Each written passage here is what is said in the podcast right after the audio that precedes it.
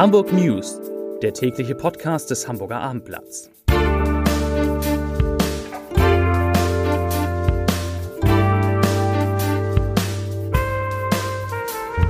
Moin, mein Name ist Lars Heider und heute geht es um eine stark zurückgehende Nachfrage nach Wohnungen und Häusern in Hamburg. Weitere Themen. Der Bundestag entscheidet über die Zukunft des Islamischen Zentrums Hamburg. Ein Mann wird auf einem belebten Marktplatz niedergestochen und wir übertragen live die Verleihung der Goldenen Bild der Frau in Hamburg heute Abend. Dazu gleich mehr. Zunächst aber wie immer die Top 3, die drei meistgelesenen Themen und Texte auf ihrer Lieblingsseite auf abendblatt.de. Auf Platz 3 Anwohnerparken Altona Kinderkrankenhaus reicht Klage ein. Auf Platz 2 nach Tod des Wirts Kellner übernimmt das Kultlokal Brücke. Und auf Platz 1 viele Unfälle. Das sind Hamburgs gefährlichste Straßen. Das waren die Top 3 auf abendblatt.de. Der flächendeckende Immobilienboom in Hamburg und Umgebung ist erstmal beendet. Nach einer aktuellen Umfrage des Immobilienverbandes IVD Nord unter seinen Mitgliedern in Norddeutschland ist die Kaufnachfrage nach selbstgenutzten Wohnimmobilien bei 91,5 Prozent der befragten Makler zurückgegangen.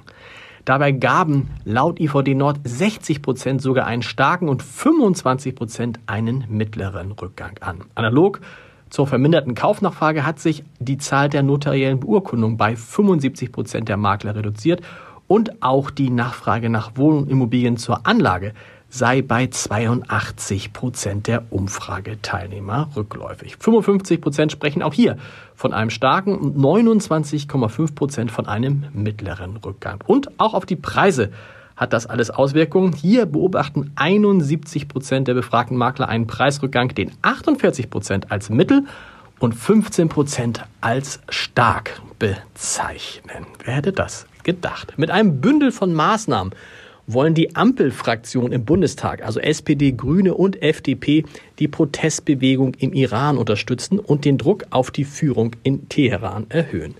Im Entwurf eines Antrags ist neben zahlreichen Aktionen auf internationaler Ebene auch von einer Schließung des Islamischen Zentrums Hamburg, kurz IZH, die Rede.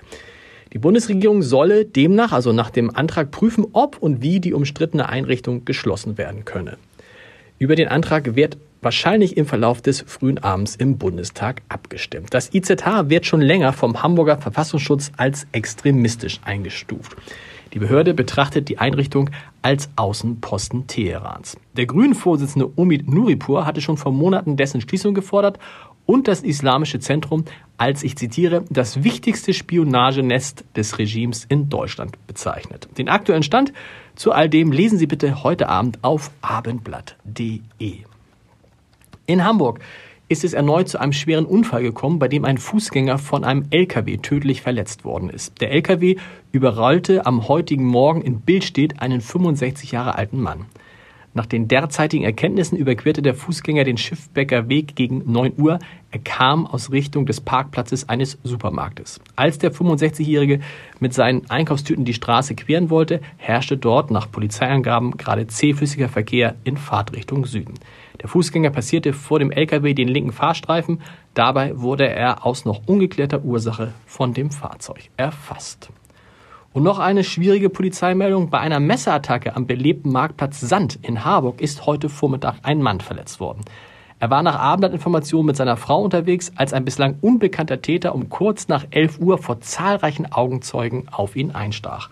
Das Opfer, das offenbar viel Blut verlor, kam mit einem Rettungswagen in ein Krankenhaus. Lebensgefahr besteht laut Polizei nicht. Der Täter flüchtete und nach ihm wird jetzt gefahndet. Es wird wegen gefährlicher Körperverletzung ermittelt. Augenscheinlich war nicht nur der FC St. Pauli mit dem torlosen Ergebnis der Zweitligapartie gegen Holstein Kiel am gestrigen Abend unzufrieden. Auf dem Heimweg musste ein Regionalexpress der Deutschen Bahn als Ziel für den Frust einiger Gästefans herhalten. Aufgefallen war das Ausmaß der Zerstörung erst, als die Verantwortlichen schon das Weite gesucht hatten. Ein Zugbegleiter habe die Beamten gegen 22.30 Uhr über das völlig verwüstete Abteil informiert, teilte die Bundespolizei Kiel heute mit. Heute Abend kann der HSV dem FC St. Pauli mit einem Sieg bei Gräuter Fürth übrigens wieder etwas Luft im Abstiegskampf verschaffen. Da heißt es Daumen drücken.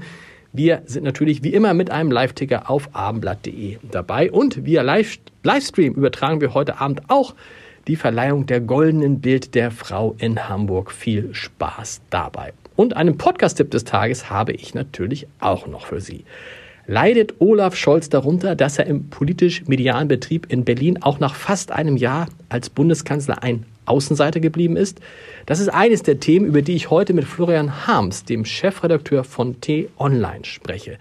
Er sagt, ich zitiere, es ist schon ein ganz eigener, sehr spezieller Stil, den man hier im Polit Politikbetrieb pflegt. Ich bezeichne den politisch-medialen Komplex in Berlin-Mitte gern als UFO.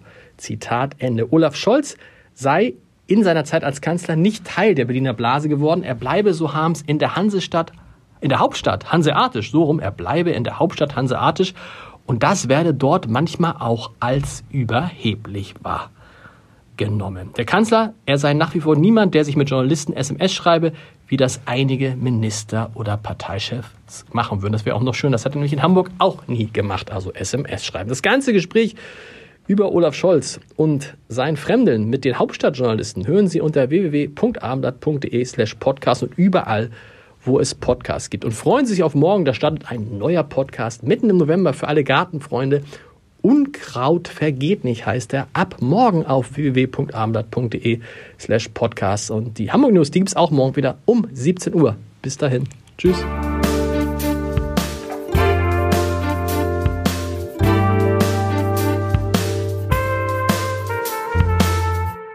Weitere Podcasts vom Hamburger Abendblatt finden Sie auf abendblatt.de slash podcast.